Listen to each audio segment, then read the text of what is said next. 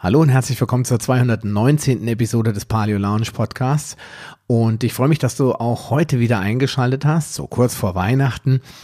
Da habe ich nämlich nochmal die liebe Julia Tulipan aus Wien eingeladen und wir sprechen über Nebennierenerschöpfung oder das Chronic Fatigue Syndrome oder Burnout oder es gibt so viele Namen, haben wir festgestellt, die eigentlich immer wieder das Gleiche meinen. Chronischer Stress sorgt für eine totale Erschöpfung und für das ausgebrannt äh, Gefühl, dass wir so mit uns rumschleppen. Und ja, da sprechen wir heute drüber, denn die liebe Julia hat nämlich selbst auch mal ein Problem damit gehabt. Und wie es der Zufall will, wurde ich sogar vor ein paar Tagen mal darauf angesprochen, ob ich sowas nicht mal machen will. Ja, liebe Hörerin, die du mir diese Mail geschrieben hast, hier kommt deine Show. Jetzt gleich nach dem Jingle geht's auch schon sofort los. Willkommen in der Paleo Lounge, deinem Podcast für Paleoernährung und einen ganzheitlichen Lebenswandel. Für ein Leben in Harmonie mit deinem Körper und der Natur. Ja, hallo und herzlich willkommen äh, zur Paleo Lounge und damit zu einem weiteren Interview. Ähm, ich habe mal wieder die äh, liebe Julia Tulipan aus Wien eingeladen und zwar sprechen wir ausnahmsweise mal nicht konzentriert über ketogene Ernährung oder Paleo, sondern über ein ganz anderes Thema, das irgendwann mal äh, mehr oder weniger unerwünscht in Julias Leben trat, nämlich eine Nebennierenerschöpfung oder Schwäche. Vielleicht kannst du es gleich noch genauer beschreiben. Und das hat sie dazu veranlasst, dem Ganzen mal auf den Grund zu gehen und auch wenn du es nicht glaubst, liebe Julia, ich habe wirklich vor drei Tagen eine E-Mail bekommen von jemand, der gefragt hat, ob ich nicht mal einen Podcast darüber machen könnte. Da habe ich gesagt, na, perfekt, dann machen wir das doch mal. Also, herzlich willkommen. Schön, dass du dabei ja. bist. Ja, danke für die Einladung, freut mich ähm, sehr. Vor allem, äh, ja, ist ein super spannendes Thema und wie du schon in der Einleitung gesagt hast, ähm, wie, ja, bin dadurch, also durch eigenes, durch eigenes Leid sozusagen zu dem Thema gekommen, wie halt in vielen, vielen Bereichen ja, muss man immer erst selber, ja, es selber oft erleben, um, um dann da rein zu tigern oder um, um sich dann Lösungen zu suchen, weil halt die, die, die Angebote, die einem gemacht werden, sage ich mal so, sehr wenig befriedigend sind in, der, in, dieser, in diesem Bereich. Und ähm, ja, ein bisschen, die, viele kennen ja meine Geschichte, die eben begonnen hat mit vielen ähm, Diäten und viel, viel exzessiven Sport und sehr wenig Essen und das halt eine Zeit lang funktioniert hat und irgendwann eben nicht mehr funktioniert. Und dazu das war sicherlich ein Aspekt, der mich da in die in diese Nebennierenerschöpfung hineingetrieben hat. Äh, aber es ist natürlich immer so, dass das viele Faktoren sind und sowas. Es, üblicherweise ist das auch nichts, was man von heute auf morgen hat, ja, sondern sowas dauert oft Jahre oder sogar Jahrzehnte ähm, an, an Raubbau, an Stress, an Nicht-Regenerieren, an äh, ganz vielen Faktoren, die da auf einen einwirken können. Wir werden da sicherlich noch eben kurz über die Auslöser jetzt noch, noch mal gezielt sprechen, aber um dem nicht vorzugreifen, aber da gibt es viele Faktoren, die das auslösen können. Und, ähm, und dann war es irgendwann so weit, dass ich einfach wirklich, wirklich am Ende war mit eben Depressionen, Schlafstörungen ähm, und allem, allem, was man nicht braucht. Und die Lösung, die mir damals präsentiert worden ist, war, also ich war wirklich, ich war bei einem Neurologen, weil ich nicht mehr schlafen habe können. Und äh, die Frage war äh, so, naja, ich gehe mal nicht davon aus, dass Sie Antidepressiva nehmen, oder? Also das war seine Lösung. Er hat nichts anderes in seinem Toolkit sozusagen gehabt. Und nachdem ich die Dinger dann einmal genommen habe und am Abend nicht mehr, also meine Zunge wie gelähmt, weil ich nicht mehr reden habe können und habe ich gedacht, so sicher nicht. Da muss es andere, andere Wege geben. Und äh, ja, und habe mich dann halt da auch sehr vertieft drinnen und unter anderem mit der Ernährung mit vieles verändert. Ja. Die, und, und das war auch ein langer Weg und das ist genauso wenig wie das üblicherweise über, über Nacht kommt, ist es auch nicht über Nacht weg, ja, so sehr man sich das wünscht. Aber ähm, das dauert manchmal genauso lange, wie, wie es gedauert hat, dahin zu kommen. Na, zum Glück nicht ganz so lange, aber äh, es hat, hat schon ein paar Jahre dann gedauert. Hm. Ja, ich gehe mal davon aus, dass du beim Neurologe warst, weil du gar nicht wusstest, dass das irgendwas mit deiner Nebenniere zu tun hat. Nein, nein, nein, ja. genau. Nein, nein, das war, weil ich einfach äh, zu dem Zeitpunkt habe ich mich, habe ich auch gar nicht so wirklich, noch nicht mich so tief damit beschäftigt gehabt und da geht man halt zum Neurologen, wenn man ein, ja, das war der einzige Facharzt, der mir eingefallen ist, der für das zuständig sein könnte. Schlafen. Und, und ähm, ja, und ich war dann sogar noch ein zweites Mal aber bei wem anderen und da habe ich dann sowas mal dieses Wort fallen lassen und ja. Kam kein Feedback. Nein, ja, nein. Gibt's also, gar nicht. Was ist das, das denn? Das gibt's nicht. Was? was soll das sein? äh, ja. Warum trifft es eigentlich nur Frauen? Oder warum nicht, sondern ist es so? Weil ich ganz oft eben diese ganzen Adrenal-Sachen, also Adrenalin äh, äh, verbundene Sachen, da höre ich immer ganz oft Frauen leiden darunter. Oder ist es ein Irrglaube? Ja, nein, nein, das trifft Männer ganz genauso. Äh, früher hat man es halt anders genannt. Also bei den Männern war es halt die Managerkrankheit. Ja. Okay. Und die Frauen waren hysterisch. Ja, so, das ist der Unterschied. So hat man die abgestempelt oder in Schubladen ja, gepackt. Ja, okay. Als Frau heißt, äh, ja, stell dich nicht so an, da muss man halt durch, ja. Und äh, die Männer waren halt, haben die Managerkrankheit gehabt. Äh, und, und das aber natürlich eine Frau, ich meine, erstens, das arbeiten heute ja Frauen genauso viel und oft noch mehr als Männer, weil sie ja dann ihren Job, wenn sie dann Familie haben, ja, der, der Mutter weiterführen. Und da kommt man nach Hause und muss dann für die Kinder da sein und, und, und, und. Also die Belastung ist natürlich schon gewaltig. Zusätzlich ist, vielleicht trifft es auch deswegen, oder man hat vielleicht den Eindruck, dass es mehr Frauen betrifft, weil Frauen generell äh, oder man, man sieht in, in vielen Studien auch, dass Frauen eher die sind, die ähm, sich Hilfe suchen, die sich auch wesentlich mehr aktiv mit Gesundheit und ihrer eigenen Gesundheit beschäftigen und das vielleicht auch deutlicher verbalisieren als Männer. Ja, ähm, und dann Männer mehr vor sich hin leiden still, bis es wirklich so schlimm ist, dass es einfach nicht mehr zu leugnen ist und, und man wirklich arbeitsunfähig ist, also wirklich ausscheiden muss oder in Krankenstand gehen muss, wie es ja ganz viele trifft. Ja?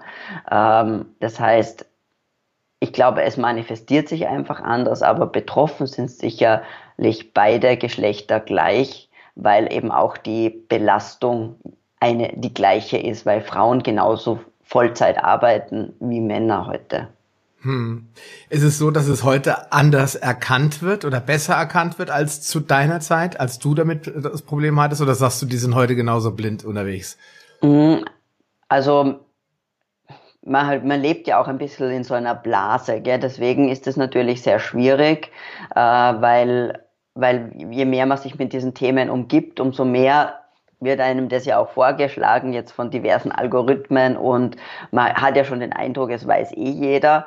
Äh, allerdings ist dann in meiner Erfahrung mit Klienten sehr wohl so, dass da noch wenig, immer noch wenig dazu ja wirklich da wahrgenommen wird. Aber, aber es hat sich sicherlich schon, finde ich, verbessert.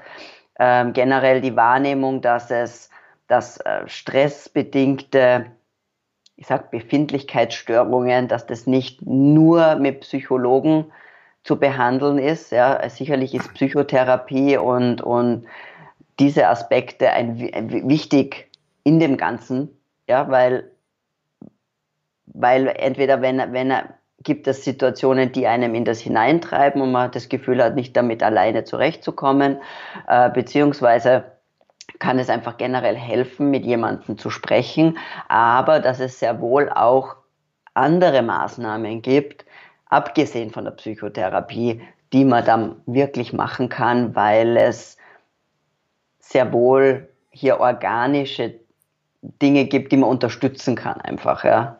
Mhm. Ja, wenn man sich wir haben ja so ein paar Drüsen im Körper, ja, die äh, hauptsächlich für die Hormonproduktion verantwortlich sind und die, auch wenn sie klein sind, uns dann doch ganz schöne ähm, handfeste Probleme bereiten. Ich sag mal, die größte Problematik sehe ich im Moment bei der äh, Schilddrüse. Ich glaube, da hört man aber auch in allen Gruppen, äh, Foren und draußen in der Welt am meisten drüber, ja? dass wir viele Hashimoto's haben, mittlerweile extrem viele.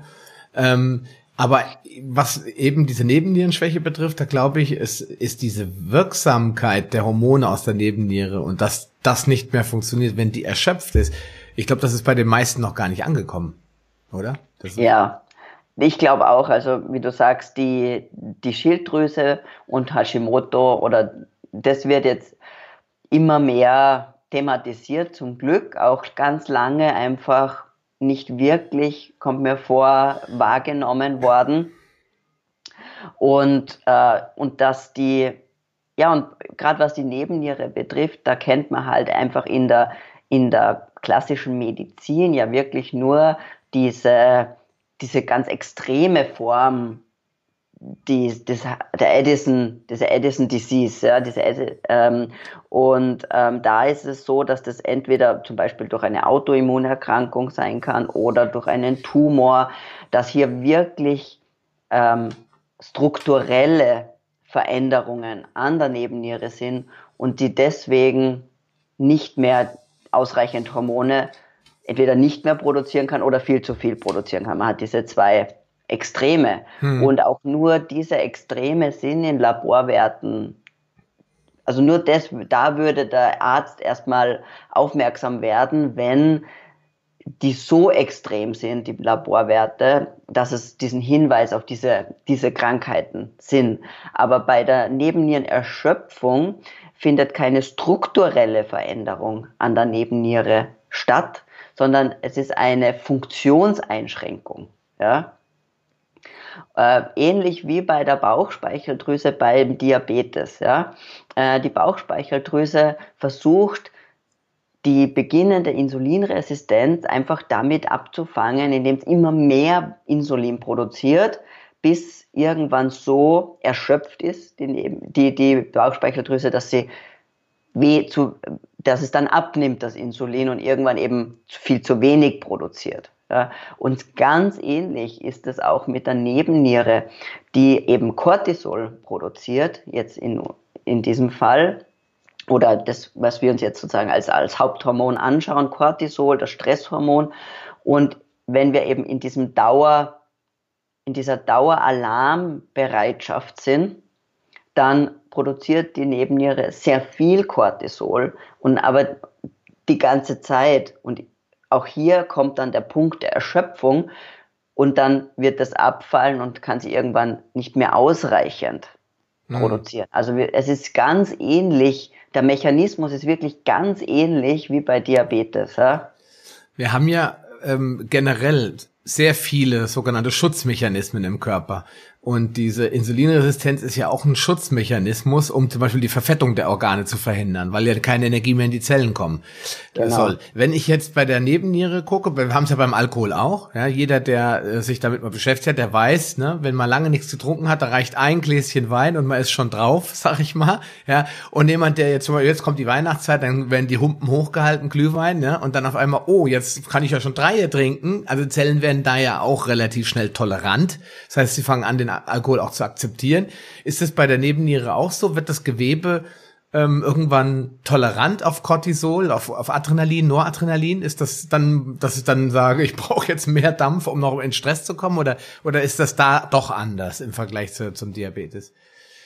Ähm, da muss ich sagen, ob es ganz, ob es wirklich eine, eine Art Gewöhnung gibt, kann ich jetzt gerade gar nicht wirklich sagen. Ich könnte es mir aber vorstellen, dass es wie bei jedem Neurotransmitter auch dann eine Art von ähm, Gewöhnungspotenzial da ist und immer mehr benötigt wird, auch, auch, um eine entsprechende Reaktion überhaupt zu bekommen. Ja, weil das auch eben natürlich eine gewisse, gewisse Art von Schutz ist und wenn, wenn ständig das Cortisol da ist, dass dann einfach die Rezeptoren weniger sensitiv reagieren und dadurch und dann einfach mehr notwendig ist, um, um dann noch eine höhere Reaktion zu erlangen überhaupt. Ja, das kannte ich mir schon sehr gut vorstellen, aber die Sache ist einfach, dass wir, dass es, dass wir nicht dafür, dass es nicht, dieses ganze System nicht dafür ausgelegt ist, wochenlang in dieser, in dieser in dieses, ähm, in diesem Zustand zu verbringen. Ja, und das ist eben ähnlich wieder ähnlich wie beim Zucker und beim, bei, bei der Bauchspeicheldrüse. Mm, wir sind nicht da, das System ist ja, ist ja eigentlich, sollte gut funktionieren in einer, in einer natürlichen Umwelt. Und in ein, dieser natürlichen Umwelt hätte ich ja nicht diese Ladungen an, an Kohlenhydraten und Zucker. Und in dem Moment, wo ich das habe, wird das System quasi ausgetrickst ja, und, und schafft es nicht mehr zu kompensieren. Und ähnlich ist es halt auch beim, bei dieser Stresssituation. Wir sind daran, wir müssen kurzfristig reagieren können auf Stressoren. Und da ist es auch ganz wichtig, dass all diese Dinge passieren, wie sie passieren, aber eben nicht dieses, dieser chronische Stress. Das ist das, was uns einfach kaputt macht. Das ist das, was uns, uns fertig macht und was dann im Endeffekt irgendwann den Körper wirklich eben auch an dieser Stelle ausbrennt. Und deswegen ist dieses, das Wort Burnout auch, auch so, so, so gut beschreibend einfach, weil das, das wirklich, man, man fühlt sich ja auch wirklich ausgebrannt. Mhm. Ja. Wenn ich mir Burnout, ich meine, es gibt ja so ein paar Diagnosen, die gestellt werden, die wahrscheinlich alle irgendwie so miteinander zusammenhängen.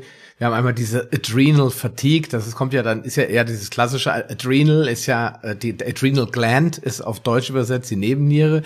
Und wenn ich jetzt Burnout, das ist so ein schon fast modisches Wort, das wir jetzt in den letzten zehn Jahren sehr, sehr oft hören, oder eben dieses Chronic Fatigue Syndrom, ja, das heißt diese chronische Müdigkeit, die einfach nicht mehr nachlässt. Die Leute stehen auf und sagen, ich bin schon wieder müde. Ja, sind das, sind das so die, die Hauptdiagnosen, die heute gestellt werden, wenn die Leute äh, kommen? Und wo grenzt man denn den Burnout überhaupt ab? Kann man sagen, das ist irgendwie alles das Gleiche, nur äußert es sich anders, oder? Mhm.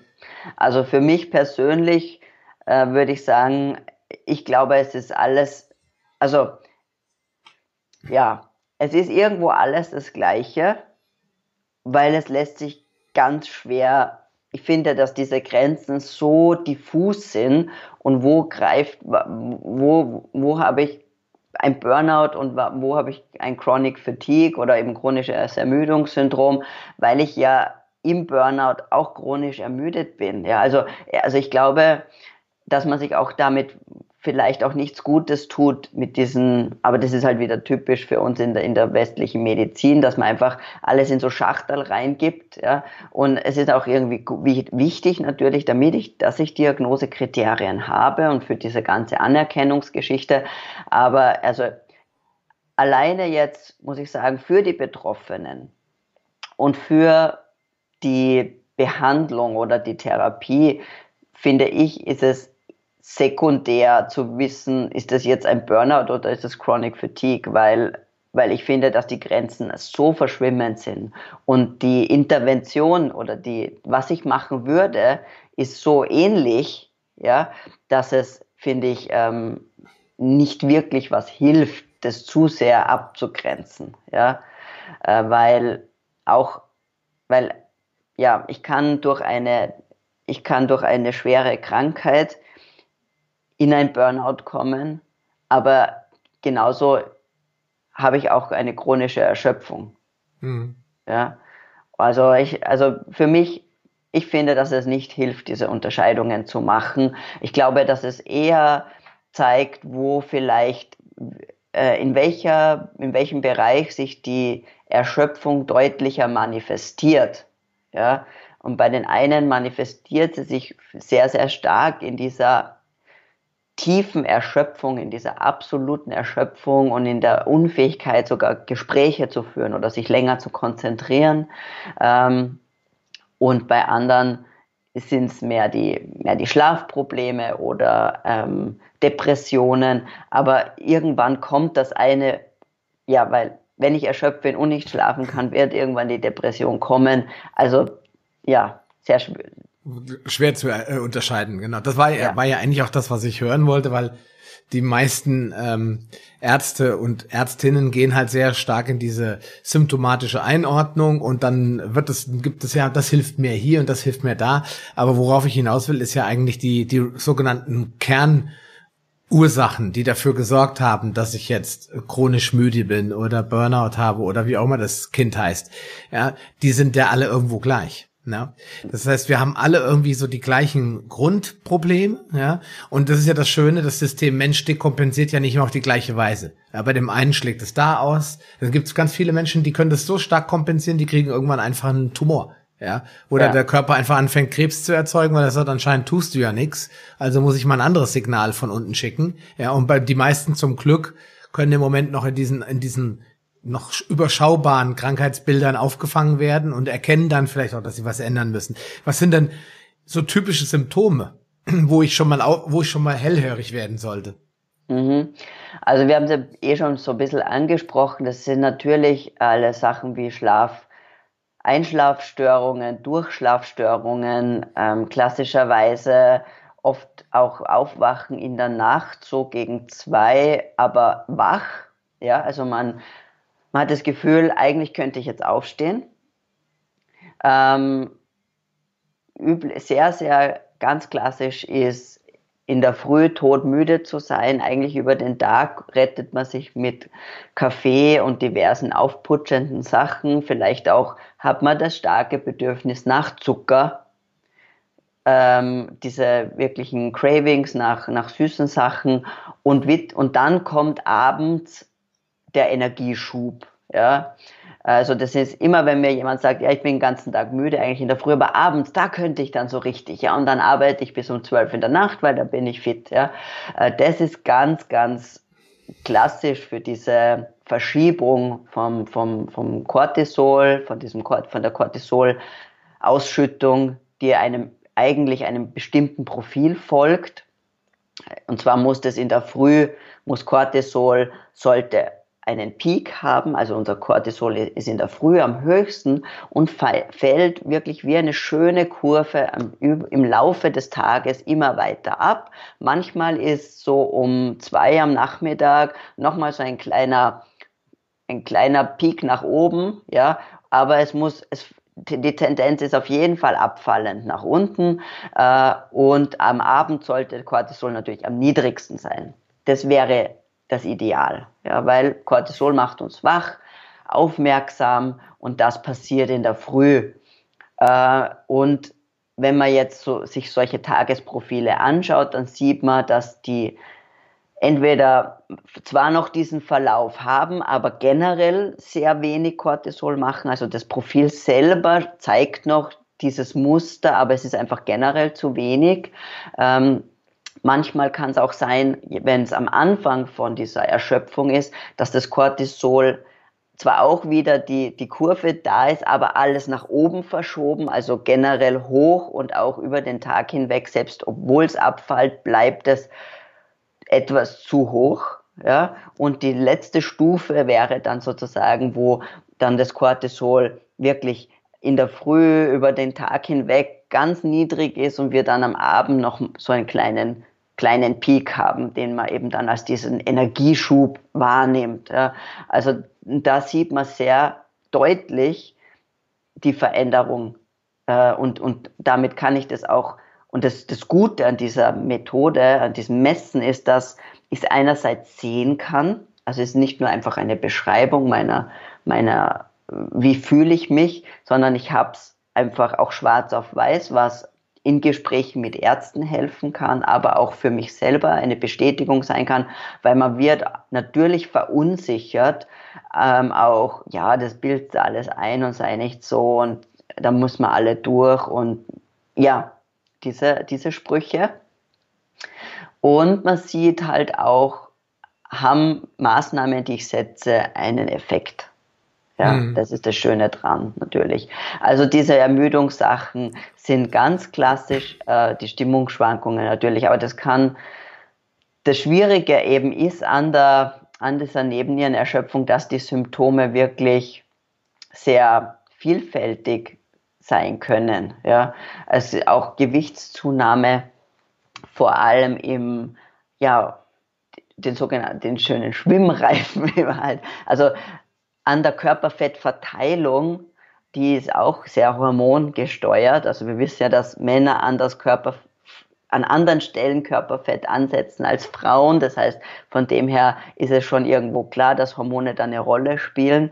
Aber äh, zum Beispiel, was bei Cortisol sehr stark passiert, ist vor allem der, die, ähm, ja, der Schwimmreifen, also wirklich direkt um die Mitte herum, um den Nabel herum, so über, der, über den Hüftknochen, dieser Ring. Hm. Ja, und oft hat man Oberkörper recht wenig Körperfett, also wirklich oberhalb eben Arme relativ dünn, Beine relativ dünn und dann dieser ganz klassisch ausgeprägte Reifen, das ist auch so ein typisches, so ein typischer Stressindikator eigentlich, Stressfett. Mhm. Liegt das daran, dass eben bestimmte Stresshormone wie Adrenalin, Noradrenalin, Cortisol einfach Überschuss vorhanden sind? Ja, und vor allem das Cortisol treibt es. Also Cortisol macht, dass Fett aus den Extremitäten abgezogen wird und in die Körpermitte hin äh, verlagert wird. Ja. Ähm, das hat natürlich auch damit zu tun, dass üblicherweise längerer Stress ja mit Dingen zu tun hat, wie zum Beispiel ähm, Hungerphasen oder ähm, soziale Unsicherheiten, ich meine, das gab es ja früher auch, Stämme haben sich vielleicht aufgelöst und da muss der Körper einfach schauen, dass das in die, in die Körpermitte hinein das Fett gezogen wird, weil es dort halt dann auch de, als, als leichter für die inneren Organe zur Verfügung steht, dann auch als Notfallreserve einfach. Ja. Aber es, das war halt nie gedacht, dass das jetzt über Jahre hinweg passiert, ja, sondern dass das halt ein endlicher Zeitraum ist, in dem sowas ist. Das sind halt ein paar Wochen, kann sich aber üblicherweise hat es nicht Jahre oder Jahrzehnte lang angehalten. Und wenn ich jetzt eben an Arbeitsumfeld denke, Mobbing vielleicht, dass Leute Jahre und Jahrzehnte lang aushalten müssen, ja, ähm, dann manifestiert sich das halt so. Und vielleicht ist das auch so ein bisschen eine Beruhigung, weil äh, manchmal ist es halt, man kann einfach ja gewisse Lebensumstände halt nicht ändern. Ja? Und man denkt sich jetzt, ah, jetzt ernähre ich mich so gut und jetzt ähm, trainiere ich und habe eigentlich alles sonst sehr gut im Griff, aber dieses, diesen, dieses Fett genau um meine Mitte herum, das will einfach nicht so richtig weggehen, aber und das ist sehr stark eben durchs Cortisol bestimmt. Hm. Ähm, das ist ja auch ein wichtiger Punkt, um zu verstehen, dass äh, es ja auch andere Stressoren gibt. Ja, weil wenn wir über Stress sprechen, dann ist es natürlich immer so, ja, ich habe gar keinen Stress und ich bin ja mein Mann arbeitet äh, normal, aber ich habe ich hab noch eine Oma und so, die kümmern sich auch mal um die Kinder und ich habe gar keinen Stress. Aber die denken dann eben, das ist nur dieser Jobstress oder Ehestress. Und dann gibt es aber eben auch anderen Stress. Zum Beispiel ganz wichtig finde ich Sport. Also ich habe zum Beispiel ja. bei einer Weiterbildung habe ich eine ein Mädel kennengelernt, die sagt, sie braucht schon seit vier Jahren keine äh, Pille mehr nehmen und nicht mehr verhüten, weil sie wird sowieso nicht schwanger. Und dann hat sie gefragt, äh, ob das, ob sie unfruchtbar sei. Und äh, damals mal äh, unser beider Bekannter Jens Frese hat dann gesagt, wie viel Sport machst du denn so? Ah ja, nur vier Stunden am Tag. Ja. ja, und das ist ja klar, wenn ich vier Stunden Sport mache, ist das der totale Stress für den Körper. Da hat er nun wirklich nicht noch äh, Lust auf Reproduktion. Ja. ja. Und das ist eigentlich also. ganz, ganz klares Zeichen. Also es kann auch Sportenstress sein. Oder ständige Kälte. Wenn jemand zum Beispiel ja. die Heizung im Haus kaputt ist, die Leute frieren immer und stehen immer diesen Stress, ich friere die ganze Zeit. Oder Hunger. Äh, das haben wir jetzt im Westen nicht. Aber Hunger ist in, in den anderen Ländern Afrikas zum Beispiel ein Stressfaktor. Ja? Kriege ich morgen was zu essen? Jetzt bin ich schon drei Monate, essen wir nur Reis. Ja, das sind alles, das sind alles Faktoren, die das System stressen, ohne dass man dafür den klassischen Stress spüren muss. Ja, ich meine, äh, um da noch weiter zu spinnen, es gibt eben andere Stressoren wie äh, Umweltgifte, ähm, generelle Belastung durch Schwermetalle, wenn Entzündungen im Körper, also solche Sachen wie dauernde Entzündung im, im Mundbereich zum Beispiel, wird ganz oft unterschätzt, ja, solche Dinge. Aber auch es gibt auch chronisch, also Krankheit generell, chronische Krankheiten sind ein, ein, ein, ein Stress. Auch zum Beispiel, was auch in der ganz in der klassischen Literatur es äh, beschrieben ist, es gibt es etwas, das nennt sich Tumor Fatigue, also die und das ist eine, ein Burnout, eine Erschöpfung, diese chronische Erschöpfung nach der Chemotherapie, ja, oder nach der Strahlentherapie.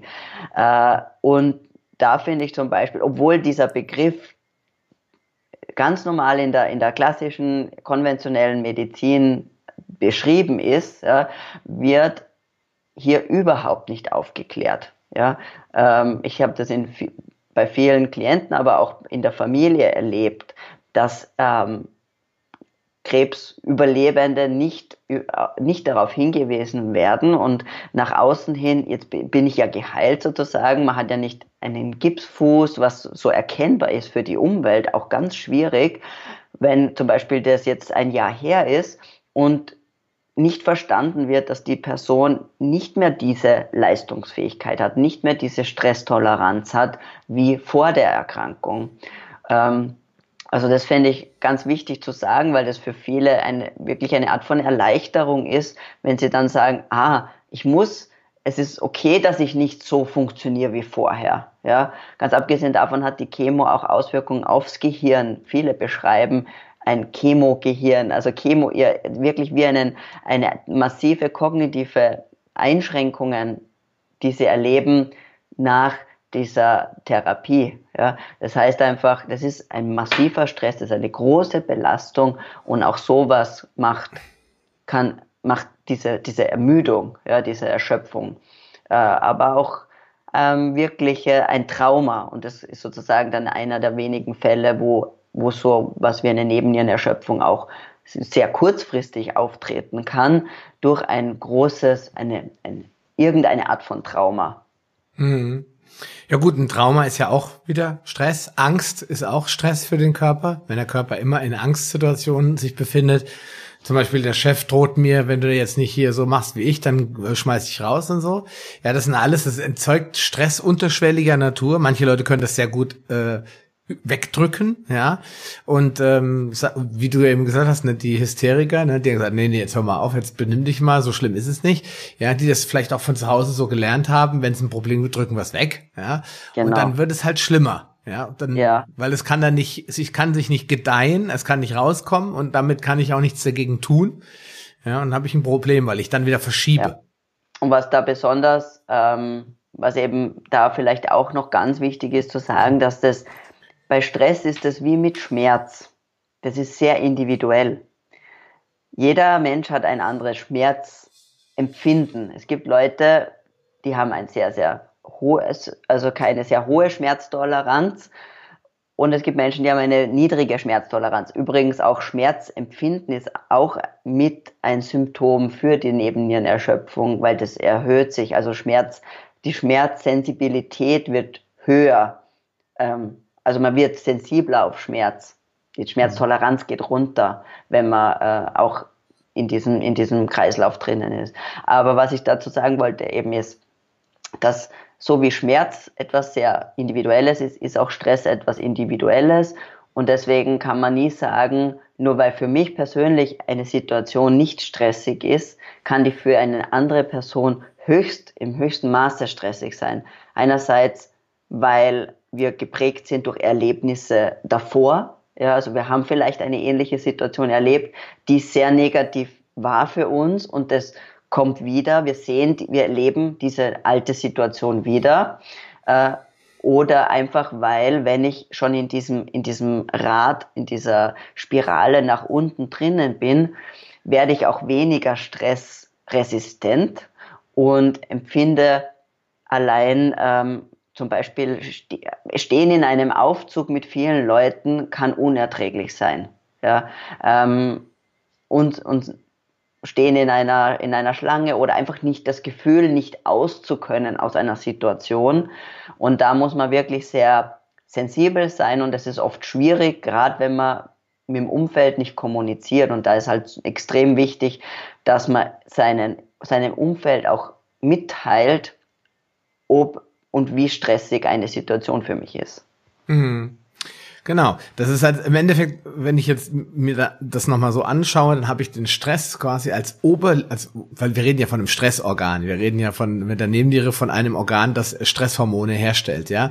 Also muss es ja äh, so sein, dass es äh, primär der Stress ist, der dann aber indirekt durch viele unterschiedliche Faktoren ausgelöst werden kann. Und jetzt kommen wir zum letzten äh, Faktor, unser beider Lieblingsthema, natürlich die Ernährung. Es kann auch jemand, es kann auch sein, dass jemand ständig äh, was isst, was seinen Körper in Stress versetzt. Sei es, er hat vielleicht eine Fructose-Malabsorption, vielleicht hat er eine Glutenunverträglichkeit, eine Weizenallergie oder was eben auch sehr oft erkannt wird durch, äh, auch vor allen Dingen durch ähm, Fasano, ist Glutensensitivität. Also da muss ich nicht gleich eine Zöliakie haben, sondern ich kann einfach darauf reagieren. Oder was auch immer. Also irgendwas, was ich esse oder trinke, kann Stress auslösen. Das Alkohol, das unter garantiert äh, unter Garantie schafft. Das wissen ja viele Leute, nehmen das auch billigend in Kauf. Ja, ich klopfe mir da auf die Schulter, jeder macht das mal wahrscheinlich. Aber ähm, klar, da, das ist ganz, ganz wichtig, weil wir essen täglich, ja, wir trinken täglich und dann ist dann durch das Potenzial, uns dort zu stressen, groß. Genau, genau. Also so wirklich jetzt die richtigen Lebensmittelunverträglichkeiten natürlich, ja, ähm, aber halt auch dauernder hoher Blutzucker, auch das macht Stress und halt wenn ich meinem Körper nicht mit echten, guten, nährstoffdichten Lebensmitteln versorge, weil ja im Grunde, und dann sind wir halt wieder auch bei den Mikronährstoffen, all das, wenn, wenn mein Körper jetzt einer größeren Belastung ausgesetzt ist, aber auf der anderen Seite ihm einfach die, die Baumaterialien fehlen, um überhaupt mit dem Stress umgehen zu können, wie, wie auch immer der gelagert sein mag, auch dann und dann habe ich wieder indirekt natürlich die, die Ernährung mit dabei, weil über eine nährstoffdichte Ernährung, die grundsätzlich sehr schon mal von sich aus wenig entzündungsfördernd ist oder sogar entzündungshemmend wirkt, indem ich eben äh, meinen Blutzucker stabil halte und kann ich schon über die Ernährung extrem viel Gutes tun und, und wie in je, fast eigentlich wie in jeder Therapie muss die Ernährung natürlich an der Basis stehen. Ja? Mhm. Weil ich kann mir 100, weiß nicht, jedes, jede Ashwagandha oder sonst was reinziehen, wenn ich nicht, wenn die Ernährung nur aus Fastfood besteht und dann wird das alles nichts nutzen. Ja, mhm. ja und vor allen Dingen kommt ja der Darm wieder ins Spiel. Ja, weil genau. wenn der Darm natürlich total destruktiv behandelt wird, kann er auch keine guten Nährstoffe aufnehmen. Das heißt, da müssen ja. wir eigentlich schon da anfangen. Darmsanierung ist ja auch so ein Thema, Thema, was bei Depressionen ganz oft durchgeführt wird. Ja, unbedingt, weil, weil der Großteil von unserem Serotonin ja im Darm hergestellt wird. Ja, also das heißt, das ist dieses, das ein wichtiger Neurotransmitter, den wir brauchen für die, für die Bildung, also als, als, als, ähm, wie sagt man da, als Freudigkeitshormon oder als, als Glückshormon. Als Glückshormon, genau. als Glückshormon, das Serotonin, ganz wichtig, ja. Ähm, und wenn der Darm nicht in Ordnung ist, ja. Genau. Aber Super. so greift es halt auch so Hand in Hand einfach. Ja. ja. Und deswegen natürlich Ernährung, kümmere ich mich um den Darm, schaue, dass der wieder intakt ist, dass da keine Entzündungen sind, dass der nicht durchlässig ist, übermäßig, ja. Und ähm, von da weg kann ich mich dann quasi wie in so Schichten nach außen arbeiten äh, und mich nach und nach um alles kümmern. Mhm. Das, äh, ich finde es eigentlich ähm, immer wieder schön, auch beim Diabeteskongress ist mir das auch wieder so klar geworden. Eigentlich sind es so wenige kleine, essentiell wichtige Details, die jeder im Leben beachten muss, ja. Und ich glaube, wir tun uns alle am schwersten mit dem Thema Ernährung, weil wir einfach auch ähm, sehr, sehr viele Verlockungen im Leben finden. Die Industrie und die, die uns mit Nahrungsmitteln versorgen, nicht so ein riesen mega Interesse daran haben, äh, eigentlich nur noch gutes Zeug herzustellen, weil wäre das, ich habe immer gesagt, wir bräuchten keine Biosiegel, wir bräuchten ein Nicht-Biosiegel. Das heißt, es müsste immer drauf sein, wenn es nicht Bio ist, und sonst wäre es immer automatisch Bio. Ja, dann hätte ich eben diese ganzen Diskussionen nicht, welches ist das beste Siegel, weil es sollte ja eigentlich normal sein, dass wir natürliche Lebensmittel essen und und äh, zu uns nehmen. Und äh, das macht es schwer für viele Menschen, glaube ich. Da ist auch Frust da, unendlich viel Frust da. Ja, was kann ich denn noch essen? Was soll ich denn jetzt machen? Der sagt dies, der sagt das. Ich meine, das ist auch nicht so einfach, ne? Ja, absolut. und wenn wir jetzt natürlich fangen wir an damit und sagen, ja, machen wir weniger Stress. Ja, wie denn, was denn? Äh, mein Mann muss arbeiten, ich muss arbeiten, ist klar. Aber wir sind ja nur ins hohe Alter belastbar, wenn wir uns selbst äh, auf uns selbst achten. Ja, wir können, ja. können uns da leider nicht rausreden und sagen, ja gut, aber mein Mann hat so einen schlechten Job gehabt. Da muss ich halt den Stress runterfahren. Ne? Ähm, lass mich nochmal auf meinen Spickzettel gucken. Was wird denn, ähm, äh, was in deiner Meinung nach eine sinnvolle Diagnostik? Fangen wir da an. Also jetzt sitzt der einer und sagt, oder eine, äh, das könnte bei mir der Fall sein. Was sollten die machen? Okay, also eben auf der einen Seite ist es halt die, das Anamnesegespräch sicherlich sind, äh, wichtig, aber man, wie ich es schon angesprochen habe, es gibt den, einen Speicheltest, wo man mal das, ähm, das Cortisol im Tagesverlauf sich anschauen kann und man schaut dann eben auch, äh, auch die Hormone Adrenalin, Noradrenalin und Serotonin an und schaut auch, wo die liegen und, im, und dann kann man sich aus diesem Gesamtkontext gemeinsam mit der Anamnese natürlich schon ein Bild machen. Ähm, und das ist sicherlich, also das ist wahrscheinlich mal das, das Erste oder das Sinnvollste auch zu tun. Ja. Mhm. Also sollte jeder einfach mal äh, so einen Speicheltest mal machen. Also jeder, der sich, der das Gefühl hat, ja, ich könnte da betroffen sein, sollte mal sich so einen Speicheltest vielleicht besorgen, mal mit dem Arzt vielleicht vorher sprechen oder wenn er einen guten Therapeut hat. Es gibt ja auch so Stresstherapeuten, die nur so Stresspatienten behandeln und die bieten das ja alle an, da mal ein Gespräch zu führen mal zu gucken, wenn die Faktoren stimmen, sollte man einfach mal genauer hinschauen, wie die Hormone aussehen da. Genau, genau. Wichtig ist halt eben, dass dass man wirklich einen Arzt oder einen Therapeuten findet, der auch diese Speicheltests macht.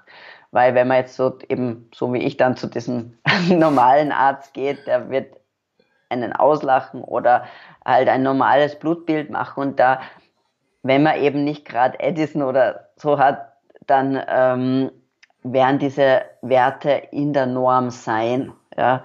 Mhm. Ähm, und man sieht das eben nur und man sieht es einfach am schönsten in diesem Tagesverlauf auch. Äh, ja. Hm. Okay, das heißt, man sieht es deswegen, weil jeder hat mal so einen Peak. Wir kennen das ja vom Blutzucker. Das heißt, der Blutzucker ist erhöht. Ah, super, Sie sind Diabetiker. Ja, nur derjenige hat vielleicht gerade eben eine Tüte Gummibärchen gegessen, dann ist da natürlich sein Blutzucker oben. Ja, deswegen muss man, äh, wenn man, selbst wenn man nüchtern guckt, muss man immer Vergleichsmethoden haben. Insulin.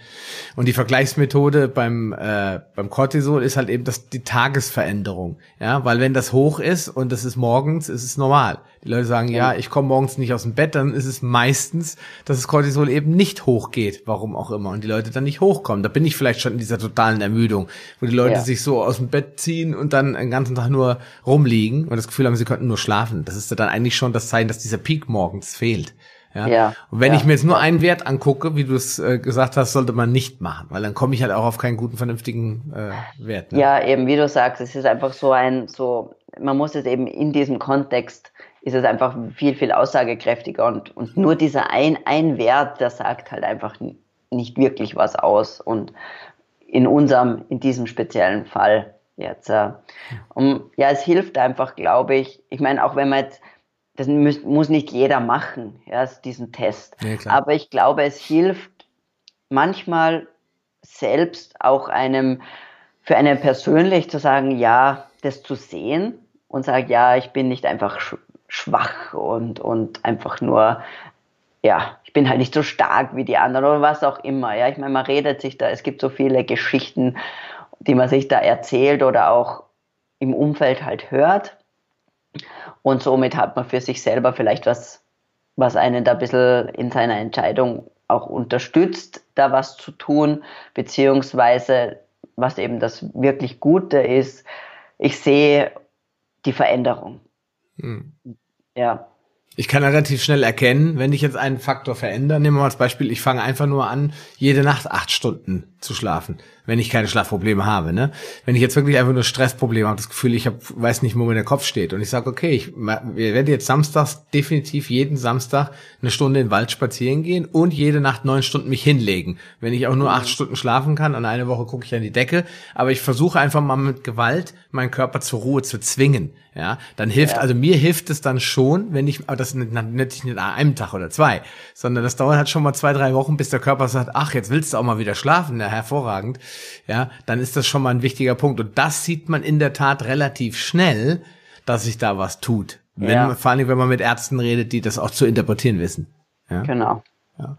Macht, das macht, ist wichtig, ja. Macht es Sinn, zum Endokrinologen zu gehen? Sind das die Ärzte, die sich um sowas beschäftigen, oder sollte man wirklich ganz gezielt nach CFS suchen oder Nebennierenschwäche?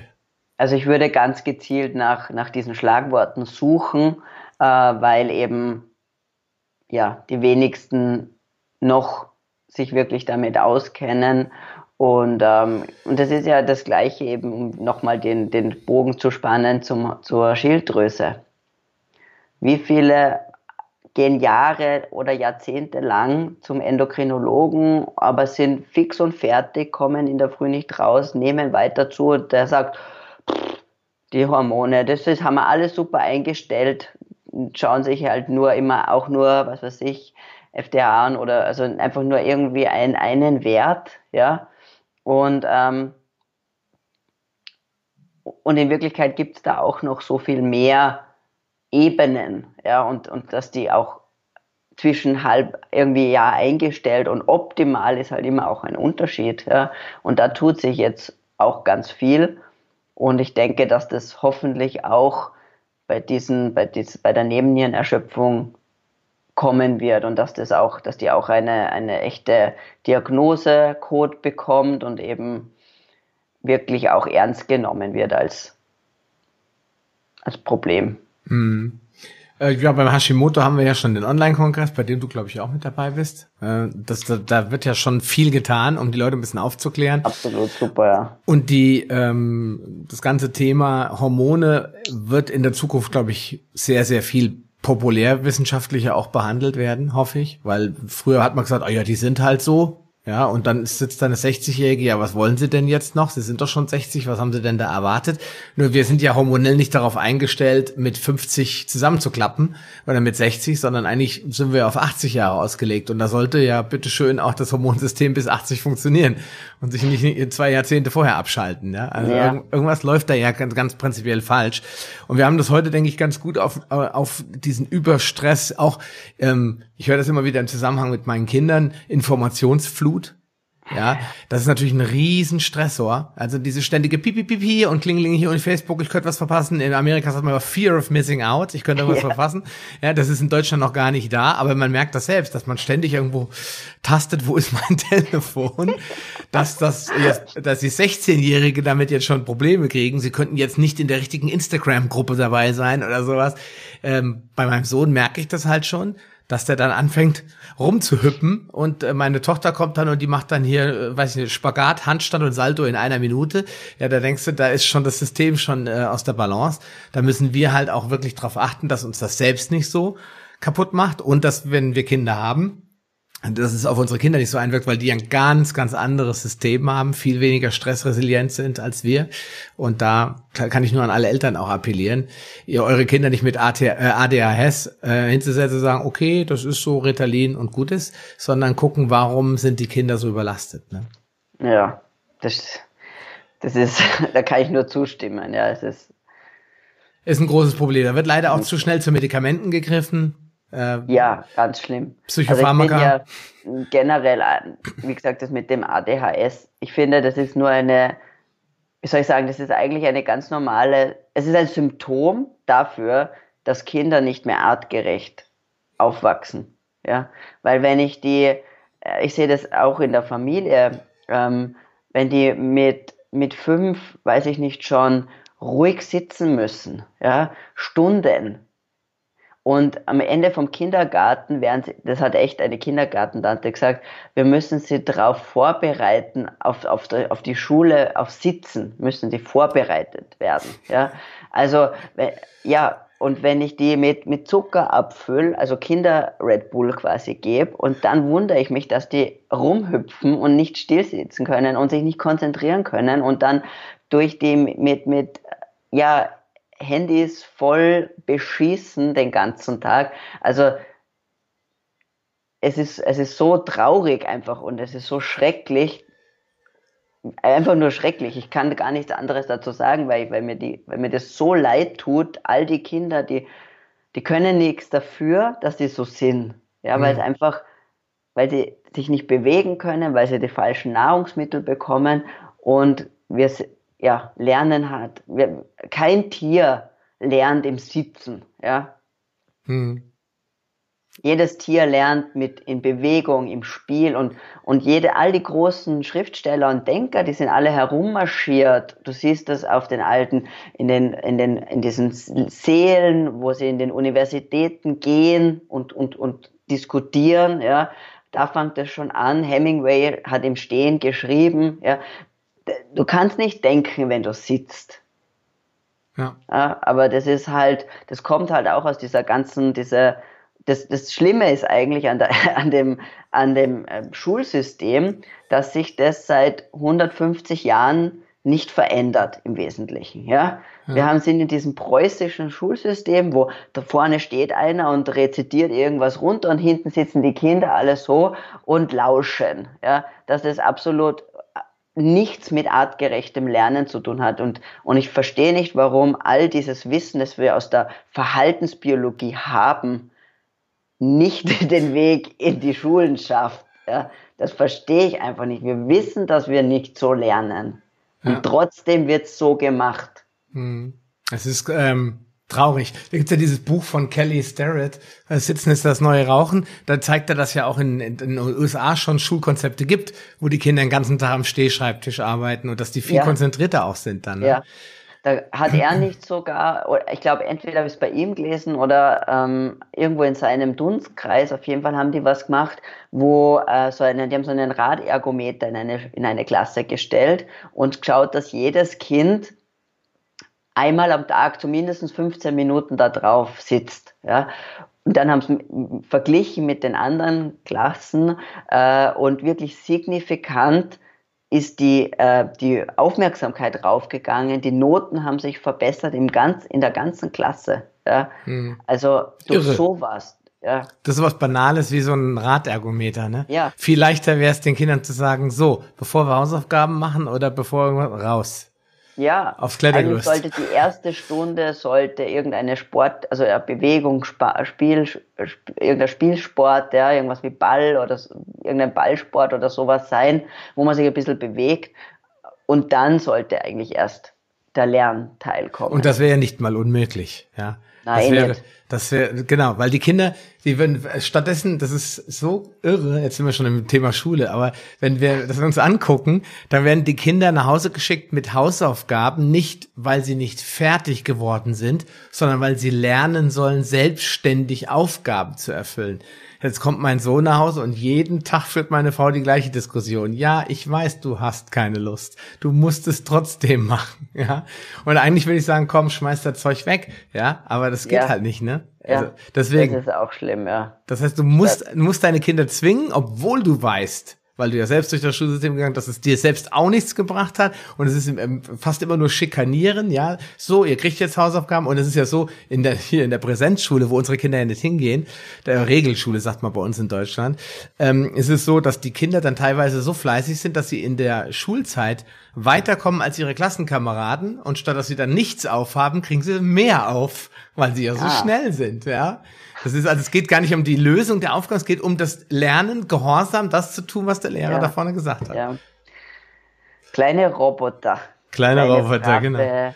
Arbeitbienen werden herangezüchtet. Genau, kleine Bienchen, fleißige Bienchen. Und diese fleißigen Bienchen leiden immer mehr an Stress, eben weil sie völlig, du hast es ja schon schön gesagt, da wird zwar immer wieder drüber gelacht, aber ich finde, es ist so wichtig, das zu verstehen, dass wir alle nicht mehr artgerecht gehalten werden. Ja, genau. Das heißt, wir halten uns selbst nicht artgerecht, ja? Ja.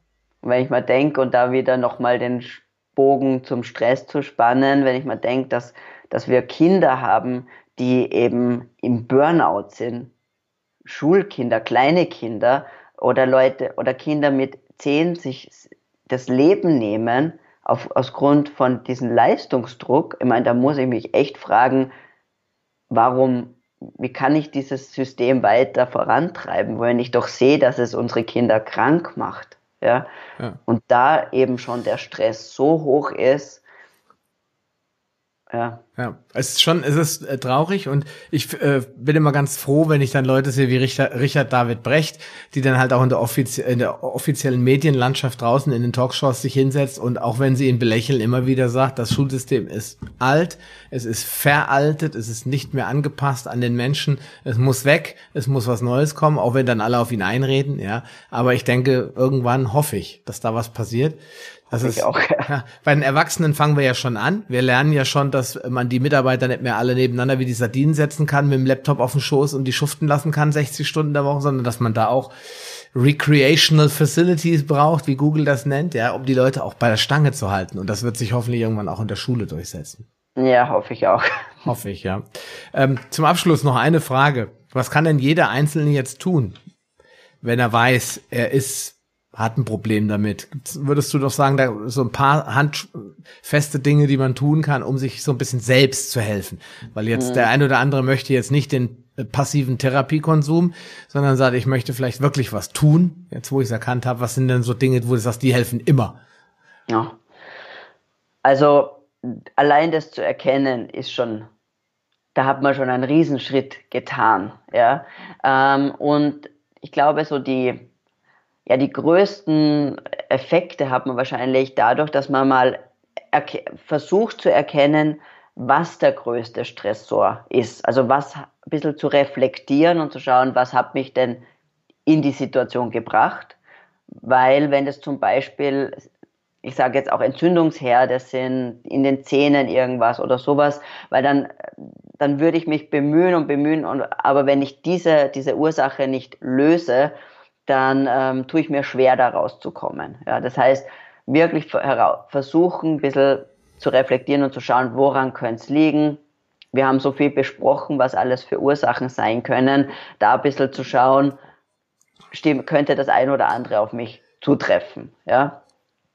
Und wenn man das dann gefunden hat, dann ist es sicherlich wichtig, ähm, die größte eine Sache ist Schlaf ähm, auf den Schlaf mehr achten, ähm, sich wirklich Zeit nehmen. Man sagt eigentlich so als Daumenregel, ähm, acht, also sieben Stunden Schlaf zeigt sich immer wieder im Schnitt, braucht, dann brauchen wir, um uns entsprechend wirklich erholen zu können. Ja.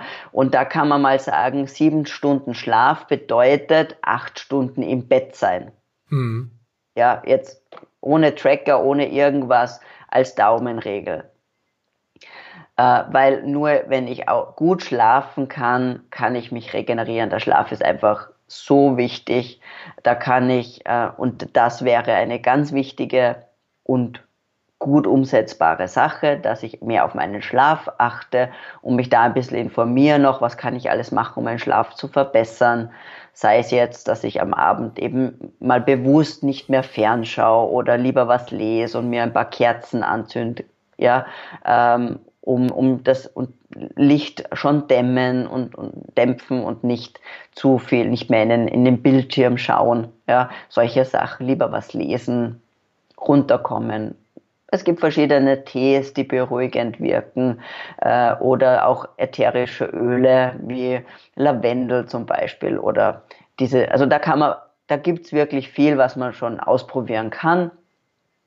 Äh, und ja, sich eigentlich immer wieder bewusst Zeit nehmen, durchzuatmen, sei das jetzt, dass ich sage, ich gehe spazieren. Das muss eben oft gar nicht Sport sein, weil eben manchmal, wenn man schon sehr erschöpft ist, wirklich Sport oft ein zu großer Stress schon wieder ist. Also auch, ich glaube, was, was, was hier ganz wichtig ist, dass jeder, dass man in sich hinein spürt und sagt, wie fühlt sich das jetzt an? Fühlt sich das jetzt an, dass, das, dass mir das eher was gibt? Oder bin ich dann drei Tage so erschöpft von dem, ja, dann sollte man es vielleicht nicht machen. Mhm. Ja.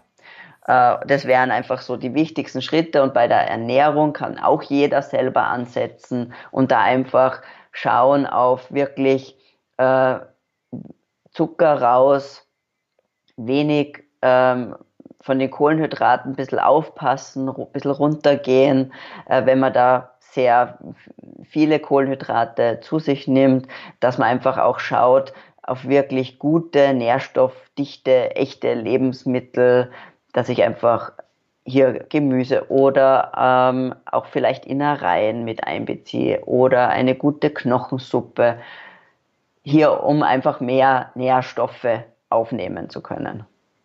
Ja, ich denke, das sind doch äh, schon mal Dinge, die jeder auch sofort machen kann. Ähm, natürlich muss ich nicht dazu sagen, alle Entspannungstechniken funktionieren immer hervorragend. Atemübungen, Meditation, autogenes Training. Manche Leute hilft singen ja, ja. Äh, oder malen einfach. Malen, man, super, ja. ja alles, genau. wo, wo der Körper einfach mal ab, also der Geist mal abschalten kann, damit ja. der, meine Frau, meine äh, Mutter hat immer gesagt, damit der geistige Müll weggetragen werden kann. Ja. ja und das führt dann ja. dazu, dass man dann auch eher zur Ruhe kommt. Ja. Wenn man dann, ich, also ich tendiere zum Beispiel zum Grübeln, ja. Und viele Leute, die immer viel grübeln, ach, das noch und dies noch und das noch, kommst du nicht zur Ruhe, ja. ja. Und deswegen, da helfen Dinge, die einen mit Leidenschaft auch ablenken. Nicht Sachen, genau. ich muss jetzt nicht Schach spielen, wenn ich Schach hasse, ja, aber wenn ich, ja, wenn ich natürlich ein leidenschaftlicher Spieler bin, dann kann auch eine, ich sag mal, eine Partie Doppelkopf oder Mau Mau mich ablenken von der Welt, ja. ja. ja dazu brauchen wir jetzt nicht unbedingt, wer weiß, was Tolles machen. Ja. Viele andere Brettspiele spielen irgendwas, Handy weglegen, auch genau. wirklich äh, eben nicht draufschauen, sich so, so Auszeiten auch nehmen, diese so digitale Auszeiten nehmen, auch, auch ähm, all diese kleinen Schritte bringen einem weiter. Und das ist noch ein ganz wichtiger Punkt, weil ich selbst diese Frage äh, mir mal gestellt habe und mir dann bewiesen wurde, dass ich da auf dem Holzweg bin. Also ähm, wenn man denkt, man könnte mit Fasten irgendwas tun, ist man auf dem Holzweg. Weil Fasten ist wieder ein Stressor für den Körper, weil er natürlich, klar, verliert man schön Gewicht und so, und die Leute werden feststellen, es passiert gar nichts.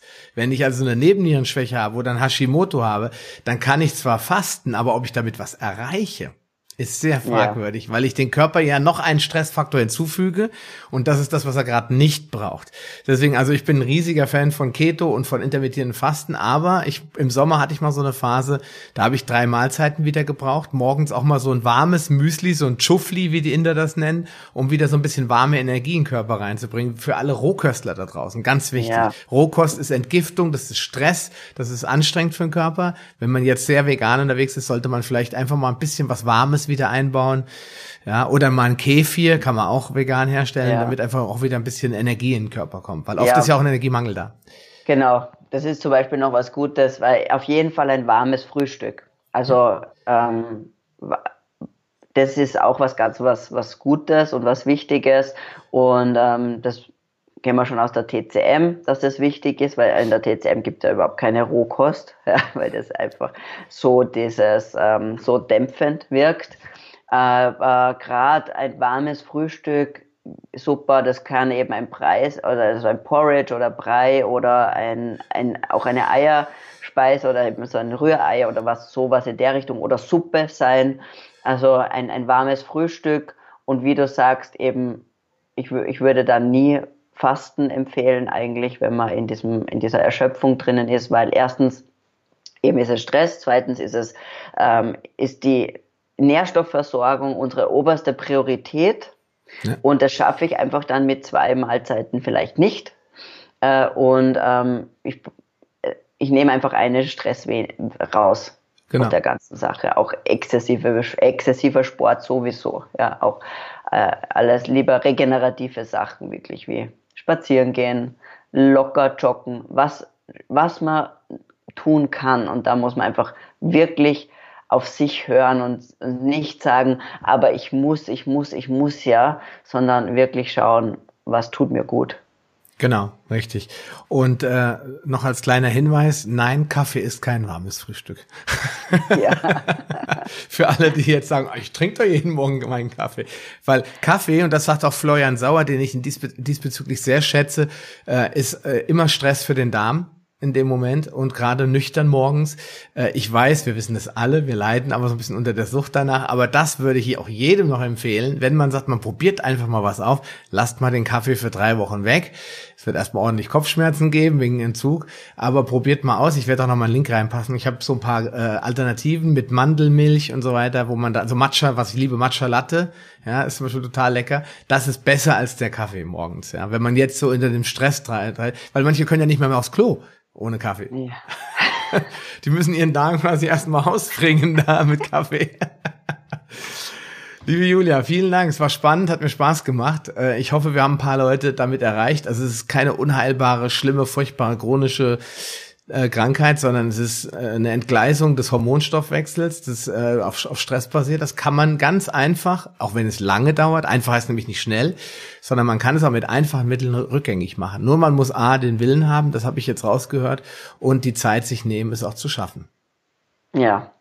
Ja, vielen Dank, dass ich da sein habe dürfen. Habe ich sehr gefreut, hat mir sehr viel Spaß gemacht und ich hoffe auch, dass man ja viel Anstöße haben geben können und, und auch Hoffnung und eben wie du sagst, man kann, und das Schöne ist, man kann alles, all diese Sachen selber machen. Du bist nicht von irgendwem anderen abhängig, von kein, nie, keine Mediziner oder irgendjemanden, der dir irgendwas verschreibt oder irgendein Medikament, sondern das kann man alles selber machen und es dauert seine Zeit, aber es ist, man kommt da wieder raus.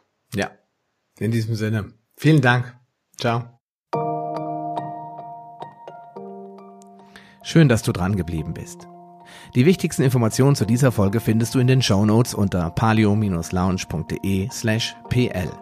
Dort findest du alle Podcast-Episoden auf einen Blick. Oder gehe auf palio-lounge.de slash Folge und ergänze die entsprechende Nummer. So findest du zum Beispiel unter palio-lounge.de slash Folge 76 die Show Notes der Episode 76.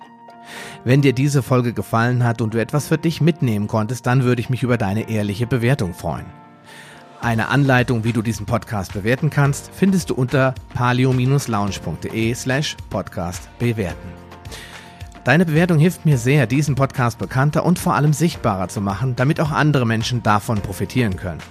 Ich freue mich schon jetzt, dich bei einer der nächsten Folgen wieder begrüßen zu dürfen und wünsche dir viel Erfolg bei der Umsetzung deiner persönlichen Ziele.